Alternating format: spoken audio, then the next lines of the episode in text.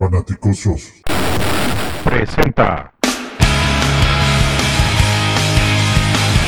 Sin límite, un análisis equilibrado, congruente y objetivo. en el que semana a semana Juan y Jorge abordarán la otra cara de situación de los Chicago Bears.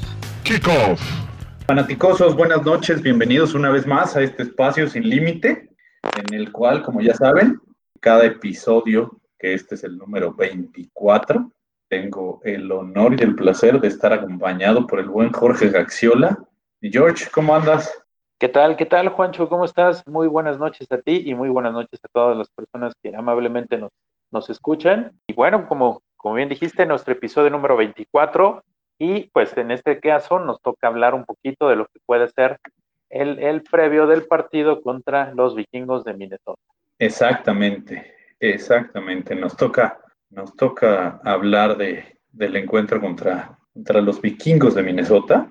Y bueno, pues eh, como sabemos, el, el equipo viene, viene bastante motivado por el triunfo contra el, el excelente equipo de los Tejanos de Houston, porque ya ves que ellos están peleando el sembrado número uno de la división de, de la Liga Americana. Ok, no, no es cierto, no está peleando nada. Este, pero, pero bueno, pues hay, hay muchas personas que después de, de esa gran actuación contra un equipo pues que está igual que nosotros, bastante, bastante malito, ya están creyendo o viendo la temporada punte y están viendo a, a Mitch Trubisky como, como Mitch el Fénix Trubisky, porque está renaciendo de sus cenizas el tipo y ahora nos va a llevar al Super Bowl con este nuevo play caller Bill Lazor, pues de esa gran actuación que tú, tú, tú qué puedes decir. Yo creo que eh, la apreciación de que efectivamente ha jugado mejor, eh, yo creo que es correcta, pero pues seguimos eh, viendo que, que, hemos mejorado contra equipos que la realidad es que no son tan buenos. ¿no? La ofensiva se, sí se vio un poquito mejor, por tierra ya se nota más, más el, el trabajo de Lazor, que está, está, utilizando mucho mejor a David Montgomery, pero eh, hay, que, hay que tener cuidado con, con, con el, el, tema de Trubisky, en el sentido de que no es bueno estar calificando la actuación de Trubisky por, o, o el, el, accionar de Trubisky por dos partidos, ¿no? Yo creo que, que no podemos dejar a, a un lado todas las, actuaciones eh, que ha tenido desde, desde el, inicio. Y bueno, bueno ojalá que, que fuera, si a partir de hoy todos los juegos van a ser de una mejor manufactura que lo que ha tenido en los años. La realidad es que no, no lo creo porque no nos lo está mostrado de esta manera, así que hay que tener un poquito de cuidado, ¿no? Tampoco es que, que, quieramos, que, quisiéramos tirarles de a gratis, pero hay que, hay, como que hay que poner los pies sobre la tierra y entender que, que, él, es, él es lo que es y, y, bueno, en cualquier momento nos puede demostrar que lo que nos ha demostrado en, en años pasados. Hay que decir, sí mejora, pero no, no contra los equipos en los que, en los que pudiéramos decir, sí, efectivamente, ya es un hecho que, que es un, un, coreback que vale la pena. ¿no? Exacto, exactamente. No nos dejemos sor sorprender con este tipo de juegos contra, contra equipos que, que la verdad eh, ofrecen muy poco como rivales y no es por hacer menos al rival, eso, eso que quede claro, simplemente es un equipo que como todos lo sabemos, el, el, entrenador anterior de los Tejanos de Houston se volvió loco y se deshizo de todos los jugadores, empezando por de Hopkins, que bueno, pues para, para mí, en lo personal, y creo que para muchos aficionados a la NFL, es hoy por hoy el mejor receptor de, de toda la liga. Eh, y es un tipo que obviamente te va a hacer diferencia. Ahora, si a eso le sumas que los, los tejanos tienen un ataque terrestre bastante pobre eh, y, y, que su otro receptor eh, estrella, por llamarlo de alguna manera, eh, Will Fuller, no jugó y, y, creo que incluso el otro receptor, el segundo, tampoco jugó. Bueno, consideremos que, que no había mucho por, por donde ofrecer resistencia. Y, la defensiva de los, de los Texans, bueno, pues lleva, lleva un par de años a la baja, porque desde la salida de Jevon Clooney, que hacía una, una gran mancuerna con JJ Watt, pues obviamente el, el, pass rush de, de los Tejanos se ha, se ha, visto disminuido. Entonces, bueno, eh, considerando esto, no nos, no nos deslumbremos, entendamos y, que sí, es un gran triunfo, lo, lo, cual es cierto, pero también es algo que nos puede llevar a una zona bien pantanosa, porque así como hace unos días o una semana, todos los medios eh, hablaban de la salida inminente Nagy de Pace, hoy en día hay muchos medios que empiezan a hablar de, que posiblemente alguno de los dos se quede si es que la temporada se llegase a salvar. ¿Tú cómo ves esto? Sí, yo también he estado observando lo mismo. Es, que es, un poquito incomprensible a veces la, la fanbase del equipo, ¿no? Como dices, pierde, que se vayan todos. Ganan, Trubisky es el héroe es el Salvador, eh, no, no debimos hablar, hablar, mal de él, ¿no? Como que hay, hay que sentarse un poquito y, evaluar las cosas de una manera diferente, ¿no? No, no por, eh, por un triunfo ya somos los mejores, no por una derrota somos los peores. Y, y, la verdad, para mí, lo que tenemos que evaluar es al final del, de, las cosas o al final de la temporada, es eh, todo, como un todo, ¿no? Global, globalizar todo lo, lo que ha sido la, el, accionar de, este plantel, desde Pace, desde, desde Nagy, obviamente de Phillips, si es que se le va a hacer algún tipo de, rendición de cuentas, y, realmente definirlo a través de todo esto, ¿no? Y la realidad es que en los cuatro años que ha estado Trubisky, pues, no ha sido tan bueno el, tiempo que ha estado Nagy tampoco, tres años, y Pace pues, menos, ¿no?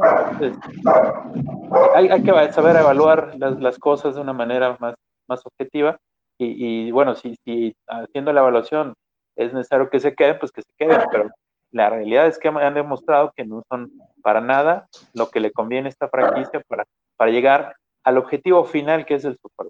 Sí, exacto, exactamente. Creo que, creo que como, como aficionados debemos de sentarnos, respirar profundamente y hacer un análisis real, dejando de lado la pasión y la emoción que nos produce una, gran actuación del equipo o que nos produce las derrotas como se venían dando, que fueron seis, recordémoslo.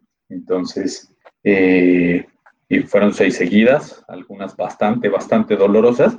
Eh, entonces, creo que, creo que como bien lo menciona George, hay que, hay que llegar al final de la temporada, eh, sentarnos y como lo decía Toño el otro día, pues hacer como un balance contable, ¿no? El debe y el haber eh, de cada uno de, estos personajes de los cuales hemos estado hablando, Mitch Trubisky, Matt Nagy, Ryan Pace, Ted Phillips, y entonces sí, a ver, pues aquí está tus cargos y tus abonos, punto se acabó, ¿no?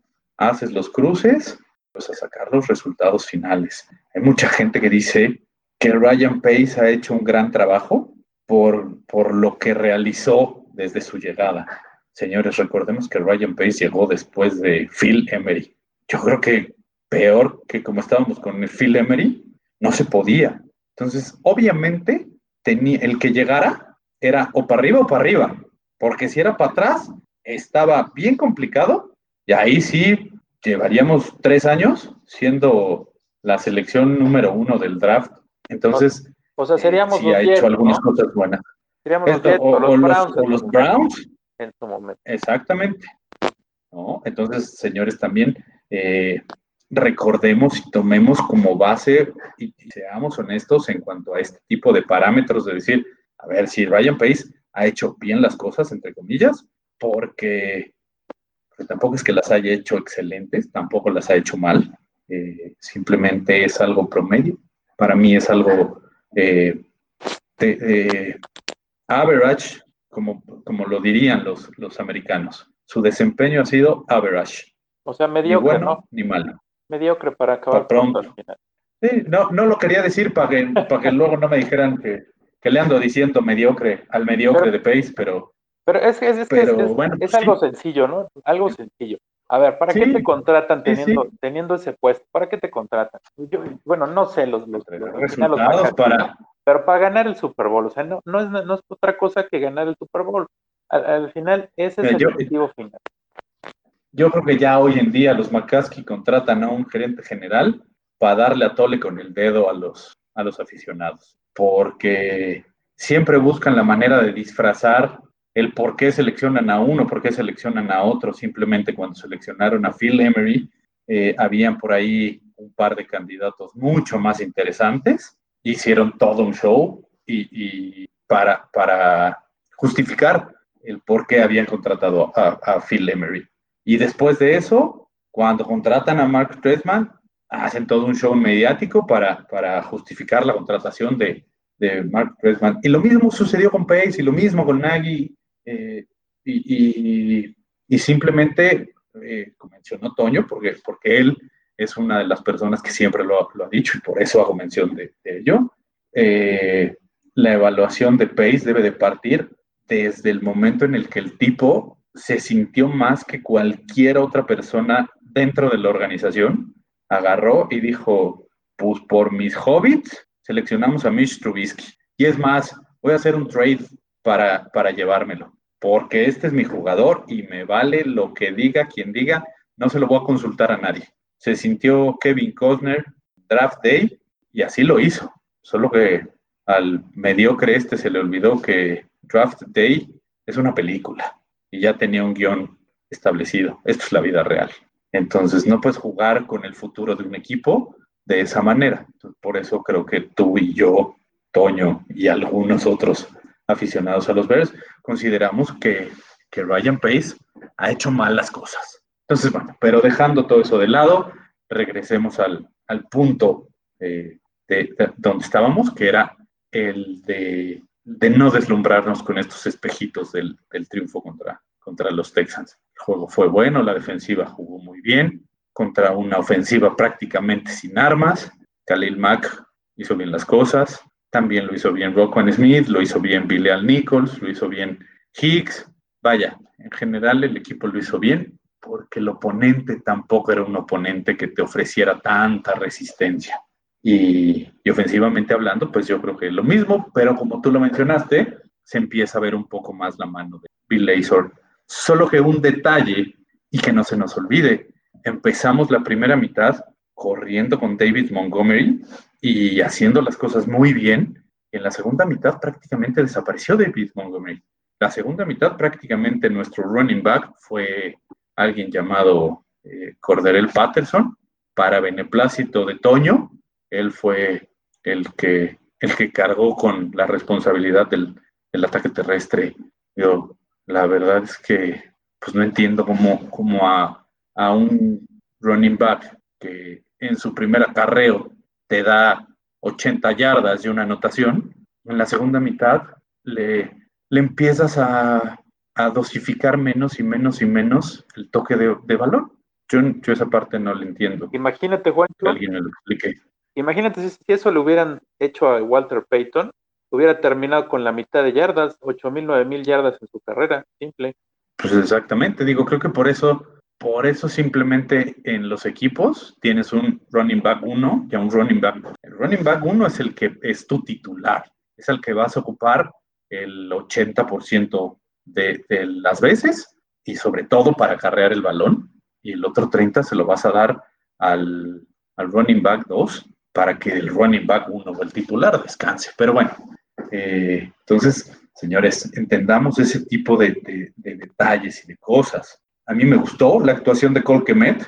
Yo venía pidiéndolo desde hace mucho que lo involucraran más y, se le empiezan a ver buenas cosas. Creo que, creo que se le empieza a ver que es, que es un chavo que tiene, tiene talento para desarrollar tanto en el ataque aéreo como, como bloqueando, que es lo que siempre le vamos a pedir a una ala cerrada. Entonces, pues ahí va, poquito a poco. Y, y por ahí alguien lo mencionó en la, en, la semana.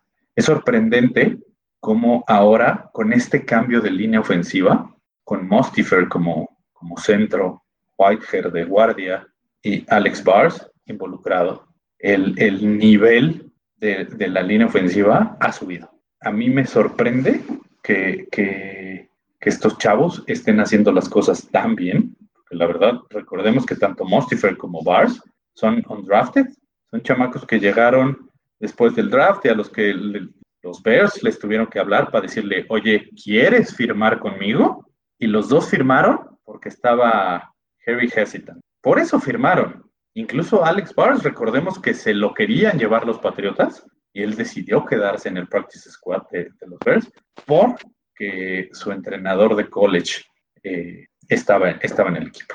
Y hoy en día, bueno, están, están dando dividendos. Me, agrada eso, porque podríamos decir que pensando a futuro, estás empezando a formar una base para tener una línea ofensiva decente, que por lo menos sea decente. Creo que todo pinta, pinta bien hasta, hasta ese momento, ¿no? Sí, de acuerdo contigo, ¿eh? Yo también estoy muy, muy positivo en, relación a estos dos muchachos. Desde antes, recuerdas que, que bueno, más sobre, sobre todo Bar, eh, queríamos que le dieran la oportunidad. Al final se le dio no como hubiéramos querido por resultados, sino por, por necesidad. Pero bueno, al final resultó muy bien para él y él está aprovechando. Y, y como dices, si bien no, no pinta todavía como si fuera una superestrella, pues por lo menos sí es un titular sólido que, que va a pelear el año que entra por un, un buen puesto, ¿no? Y ya cuando regrese Daniel, ya con Whitehair, con Mustifer, Barr, pues yo creo que, que la parte eh, interna de, la línea está resuelta, ¿no? Quizá tendríamos que empezar a, ver qué hacemos con, la parte de los tackles y, es a donde tendríamos que dirigir todos los esfuerzos en, en el draft. Claro, no, por supuesto. Digo, en una de esas, eh, como bien lo dices, el año que entra que regrese Daniels, lo puedes, puedes dejar a Mostifer de centro, a Whitehair del guardia de un lado, a Daniels del otro, y experimentas con Alex Barr de tackle derecho. Que ya lo ha jugado, ¿eh? Que además ya lo ha jugado, pero entonces lo empiezas a llevar de la mano pa- a- encaminándolo hacia allá. Y entonces ya tienes, como dices, la base de la línea central ya la tienes sólida, la base, la línea interior, solo te faltan los extremos, que obviamente eh, son súper importantes, sobre todo el tackle izquierdo, pero entonces enfocas todos tus esfuerzos, ya sea en el draft o en la agencia libre, que, que yo me decantaría por el draft, porque pues, no hay salary cap o es muy pequeño el que tenemos para el siguiente año, para poder seleccionar a, a- a un chavo de, de- en primera ronda. Yo sí creo que la primera selección del año que entra debe de ser eh, un tackle. Y después te peleas por el, por el coreback. ¿Por qué? Porque, señores, obviamente Trevor Lawrence no nos va a llegar. Justin Fields tampoco nos va a llegar. Zach Wilson tampoco. Perdón, Zach Wilson lo veo bien complicado que nos llegue. ¿Podría ser? Sí, pero si los Bears pierden los siguientes encuentros. Así quizá pudiera ser, pero recordemos que arriba de los Bears también hay otros equipos interesados en adquirir a un coreback en este draft. Entonces, yo creo que, que- que esos tres, por lo menos, no nos van a llegar.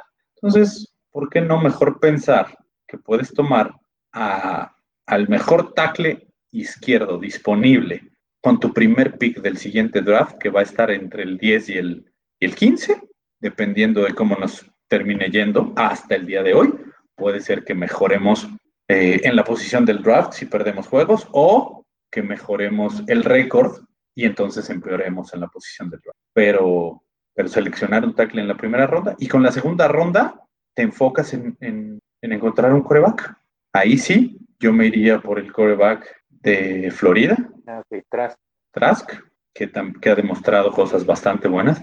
Por ahí hay quienes dicen que el de Georgia también tiene, tiene cosas bastante buenas. Entonces, sería cosa de ya acercándonos a ese punto, hacer las evaluaciones correspondientes. Pero por el momento, yo, yo, eso es lo que me gustaría ver. Pues sí, efectivamente. Y bueno, ¿qué te parece si, si le damos al- a la previa o, o tienes algún otro tema, alguna noticia por ahí? No, no, no, no. A ver, déjame, déjame recuerdo si hay alguna, alguna noticia relevante. Claro, ya, ya me acordé, ya, ya salió el peine de por qué Robert Quinn ha jugado mal toda la temporada. ¿Qué fue? ¿Se, se Señores, le acabó la pila o qué? el, el- el tipo ya confesó que lleva toda la temporada con una lesión en el pie. Entonces, por eso no ha El rendido. viejo truco. Y por eso, por eso el fin de semana vimos que le dieron una planchada en una bloqueada, que como, como decimos, cuando juegas americano a, nivel infantil o juveniles, para pronto lo mandaron de nalgas de una manera tan sabrosa que, dijo, me hubiera encantado ser esa ala cerrada para darle el santo fregadazo que le dieron. Entonces, bueno, dejando ya de un lado las críticas a nuestra gran adquisición Robert Quinn y a su lesión del pie, ahora sí, vámonos de lleno con el partido, que es contra los Vikings. Eh, es el segundo encuentro entre los Bears y los Vikings de esta temporada. Una vez más salimos como underdogs, estamos con más tres, es, es algo bastante, bastante apretado, lo cual quiere decir que solo le están dando eh, la ventaja a los Vikings por ser locales y nada más. Entonces creo que, pues creo que eso es como la, lo, interesante. Ahora, ¿qué vamos a ver eh, en este encuentro? Eh, pues eso, eso es lo que, lo que se vuelve más interesante, ¿no? Porque hay que, hay que seguir viendo a partir del injury report, que tú por ahí lo tienes, George, qué jugadores van a participar y quiénes no. Creo que, creo que sigue sin participar o hay la posibilidad de que no juegue nuevamente nuestro cornerback estrella Buster Scrine. Sí, así es. Tenemos en eh, cuatro, cuatro jugadores que al día de hoy, jueves que estamos grabando, no participado, no han participado en, la, en, en los entrenamientos. Eh, como dices, el, primero es Buster Scrine con continúa en el protocolo de conmoción y que está muy en duda su, participación. No ha sido descartado todavía, pero, pero sigue eh, adentro, ¿no? Y, hablando de, cornerbacks, también tenemos sorpresivamente a Jalen Johnson con una lesión del hombro y eh, el, asunto es que no tampoco ha participado. El día de hoy no no participó. Espero que, que a final de, de semana viernes sábado pueda hacerlo. O desde lo contrario, pues se puede perder el, partido. Eh, Dion Bosch, el, nuestro safety suplente, que, que, acababa de regresar, por cierto, de, otra lesión, eh, tampoco participó por una, una, en el pie. Y bueno, alguien que ha estado recurrentemente en, en estas instancias, eh, Khalil Mack, pues sigue afectado con el hombro y como decía el máster la semana pasada, pues, este, pues siguen viéndolo como un problema serio, pero Khalil sigue jugando, ¿no? Y en, el caso de Minnesota, pues tenemos solamente dos, dos jugadores que, que no, no, han entrenado, que es el linebacker Kendricks, que tiene un problema en la pantorrilla, y el ala cerrada Kyle Rudolph con un problema en el pie. Exacto, exactamente. Entonces, digo, todavía, todavía faltan por ahí un par de, de, días, veamos cómo evolucionan las, las lesiones de estos jugadores y esperemos que, de nuestro lado todos puedan jugar. Bueno, no, no todos, miento. Yo espero que, que Buster Scrine se quede sin jugar otra vez, porque la verdad, Doug Shelley y, y Bildor, Bildor, Bildor, Voldemort, ajá, eh, bueno, ese lo, hizo, lo hicieron bastante bien. Esa mancuerna me gustó lo que, lo que, lo que hicieron contra, contra los Texans, que obviamente los receptores no se comparan contra los receptores de, de vikingos, pero lo hicieron bastante decente. Entonces, pues a mí me gustaría seguir viendo el desarrollo de estos, de estos jugadores y ver cómo lo hacen contra, los vikingos, porque pues, Buster Scran lo hizo bastante mal. Entonces, eh, por ese lado. Pero a la, a la ofensiva vamos a hacer algo que creo que este año casi no hemos hecho. Es, ¿qué es lo que no quieres ver este juego a la ofensiva? Ok, lo que no quiero ver es, eh, número uno, que le quiten el balón a Montgomery. Y en estos últimos dos juegos, algo que se ha tenido es el ataque terrestre, que ha tenido, ha rendido frutos. Lo que no quiero ver es que le quiten el balón y que se sigan con ondas de todo por aire, ¿no? Eso no lo quiero ver. No quiero ver eh, pocos targets para Colt Kemet, que como bien dijiste, ya ha tenido una mejoría enorme desde desde los primeros partidos.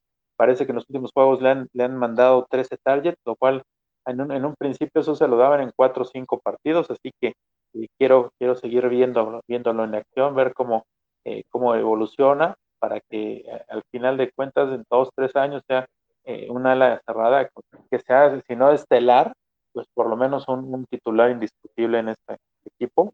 Y tampoco quiero ver mucha presión, que, que la ofensiva, que la línea ofensiva no pueda contrarrestar los ataques de la, de la, de la defensa, de la línea defensiva de, de vikingos y, que no puedan contener los blitzes que, que, nos puedan mandar, ¿no? Yo creo que eso es lo que no quisiera ver. Ok, ok, ok, muy bien. Yo lo que no quiero ver es, es jugadas donde quieran obligar a Mitch Trubisky a quedarse dentro de la bolsa de protección.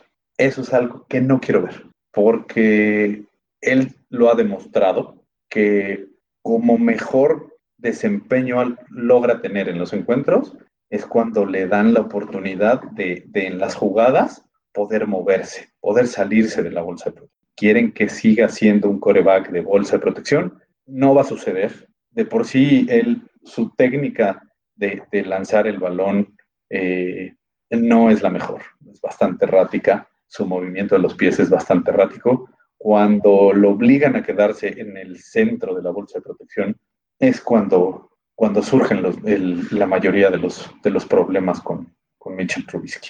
Eso es lo que yo no quiero ver. Como mencionaste, yo tampoco quiero ver que, que después de que David Montgomery empiece acarreando muy bien el balón, renuncien a David Montgomery. Que digan, ah, pues ahora eh, por mis polainas voy a darle el balón cada que quiera eh, correrlo al señor Patterson. Eso no lo quiero ver. Y, y qué otra cosa no quiero ver. No quiero ver al, al señor Wims dentro del terreno de juego, por lo menos a la ofensiva. Si lo quiere hacer en equipos especiales, que lo haga, pero, pero creo que es momento de, de darle la verdadera oportunidad a Riley Ridley, porque desde mi punto de vista es un, es un chavo que, que ha cumplido, hasta el momento ha cumplido. Eh, esas son las cosas que, que, que, yo no quiero ver. Y, bueno, y otra cosa que no quiero ver a la ofensiva es que, que en la segunda mitad seamos incapaces de anotar de seis. Porque señores, recordemos que contra los Texans, en el cuarto cuarto no anotamos. Y en el tercer cuarto, si no mal recuerdo, solo anotamos seis puntos. Y fueron dos field goals. Así es que, señores, no se dejen deslumbrar. El segundo tiempo del partido contra los Texans fue bastante malito. Entonces yo no quiero ver una ofensiva que no sepa hacer ajustes en la segunda mitad, porque eso es lo que ha hecho que nos cargue el payaso y los negros de, del ataúd durante toda la temporada. Así es que eso es algo que yo no quiero ver. Pero ahora, ¿qué es lo que tú no quieres ver a la defensiva, George? Yo a la defensiva no quiero ver a, Dalvin Cook corriéndonos más de 100 yardas. Creo que eh, esa va a ser una, una, clave en este partido, poder contener a, este jugador que, ha demostrado que es el baluarte de los Vikings. Y este, no quisiera ver a Cousins tan suelto, tan libre, tan tranquilo dentro de la bolsa de protección, porque sabemos perfectamente que sin, sin que lo estén presionando es capaz de, de tener un partido como el último donde nos ganaron en el cual pues algo que, hizo bien es no cometer errores, ¿no? Entonces no quisiera ver a la línea de, los Bears eh, ni siquiera poder tener la oportunidad de respirarle en el oído. Y, por último, no me gustaría ver eh, a los dos receptores titulares de, los Vikings, tanto a Thielen como Jefferson, pues eh, ganar yardas a, a, discreción, como lo hizo Devante Adams en Green Bay. Ok, ok, ok. Me parece muy bien. Sí, yo, yo lo que no quiero ver a la defensiva es, es esta tendencia que tienen ahora, tanto nuestros safeties como nuestros cornerbacks, de, de taclear con el golpe. Eso no lo quiero ver. Yo quiero ver que tacleen como te lo enseñan en high school, como te lo enseñan en, en los infantiles. Eso es lo que quiero ver con ellos. Eh, lo que no quiero ver, no quiero ver a, Robert Quinn dentro del terreno de juego, si no está sano, pues señores, mándenlo a descansar para que el siguiente año desquite lo de dos años. No lo quiero ver. La verdad es que no me interesa. Prefiero que pongan ahí a, a o a cualquier otro A Mingo, a Porque Gibson. a Mingo, sí, sí, ándale, a- al novato Gibson, pero no quiero ver a Robert Quinn. Si está mal de un pie, ya mándalo a descansar. Ya, ya, no importa. Es más, mándalo a descansar pensando, y, y- y- voy a ser muy positivo, pensando en que ganes los siguientes eh, encuentros, te metas como comodín a la postemporada, y entonces sí necesites de, de Robert Quinn. Y entonces sí le tengas que exigir. Mándalo a descansar. Ya, órale. Porque, porque el tipo creo que hasta le estorba la defensiva. Entonces, eh, eso es algo que, yo no quiero ver. Y, otra cosa que no quiero ver es, no quiero ver que Pagano pretenda que Danny Trevetan cubra a, las alas cerradas de, los Vikings, porque la velocidad ya no le alcanza. Y nos lo demostró el juego anterior. Algo que tampoco quiero ver es que los receptores de los Vikings ganen yardas después de la recepción. Es evidente que van a, que van a tener pases completos. Pero lo que no quiero ver, que los receptores de los Vikings ganen yardas después de las recepciones. Es así de fácil. Otra cosa que, que no quiero ver, a, a Eddie Jackson jugando con la displicencia que, que ha jugado, pues porque es algo que, que a lo mejor no se nota, pero creo que sí afecta al equipo. Esta displicencia creo que sí, sí le acaba afectando. Entonces, eso es algo que no, que no quiero ver. Ah, pero bueno, vamos a, vamos a seguirle, vamos a, a darle nuevamente de, de- de tenor a esto y a cerrar este episodio. George, ¿cuál es tu pronóstico para, para este encuentro? A ver, vámonos por eh, el marcador, ¿no? Eh, Sí. yo, yo creo que tenemos muy buenas posibilidades para ganarlo. No sé si lo vamos a hacer, pero, pero creo que tenemos posibilidades. Y yo voy a Bears ga- ganándole a los Vikings 23 a 20. Ok, ok, 23-20, me gusta, me gusta, me gusta. Este, yo me voy a ir un poquito más. eh, creo que creo que la defensiva de los Vikings está un poco mermada y si no juega eh, su linebacker eh, Kendrick. Puede, puede estar aún más mermada. Entonces, yo sí me voy a ir por, por unos 30 puntos de los Bears y, y 17 de los Vikings. No creo que lleguen a los 20. Creo que la, la defensiva se quedó con, el, con la espinita clavada de, de ese encuentro que tuvimos contra ellos en noviembre y, y estoy casi seguro que, que, que van a lograr contener a, los Vikings. Ahora sí, tu pronóstico atrevido, George, ¿cuál va a ser? Ok, yo creo que, nuestros receptores van a estar bien cubiertos en este juego, o por lo menos van a tener mejor cobe- cobertura que contra los Texans.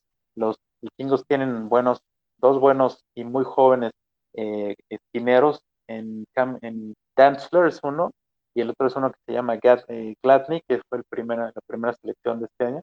Eh. Entonces, me parece que, que quien, a quien le van a dar más el balón va a ser Anthony Miller. Y pues mi pronóstico atrevido sería que Anthony Miller va a superar las 100 yardas y una anotación. Ok, ok, ok.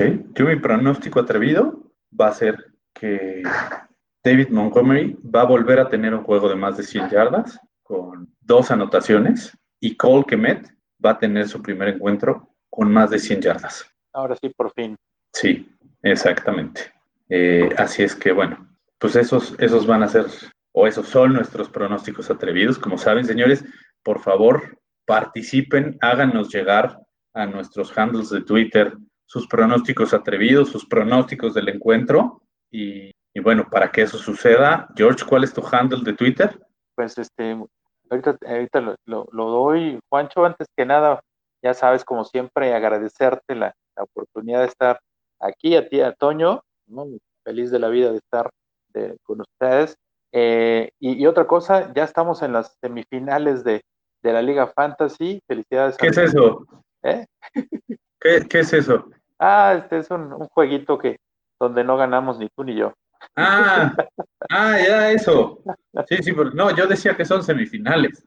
Ah, semifinales, sí, sí, sí. Sí, pero el, el jueguito está entretenido, pero pues ya el otro no sé qué es. Pues sí, bueno, pues felicidades a los que, a los, a los este, 12, 12 jugadores que están todavía vivos y bueno, ya veremos qué, quiénes son los que pasan. Mi handle es arroba Gaxman1992, encantado de estar aquí con todos ustedes. Perfecto. Eh, pues ya lo saben, señores, el handle de Twitter de la comunidad es arroba fanaticososcom, todo seguido, arroba fanaticososcom. Ahí nos pueden hacer llegar todas sus, sus dudas, inquietudes, preguntas. Y, y, bueno, mi handle de Twitter es arroba juanchoname34, just another fan. Así me encuentran. Así es que, como siempre, George, un placer compartir este, este espacio contigo, poder hablar de nuestros Bears. Pues no queda más que despedirnos con Bear Down, Chicago Bears. Bear down, Chicago Bears.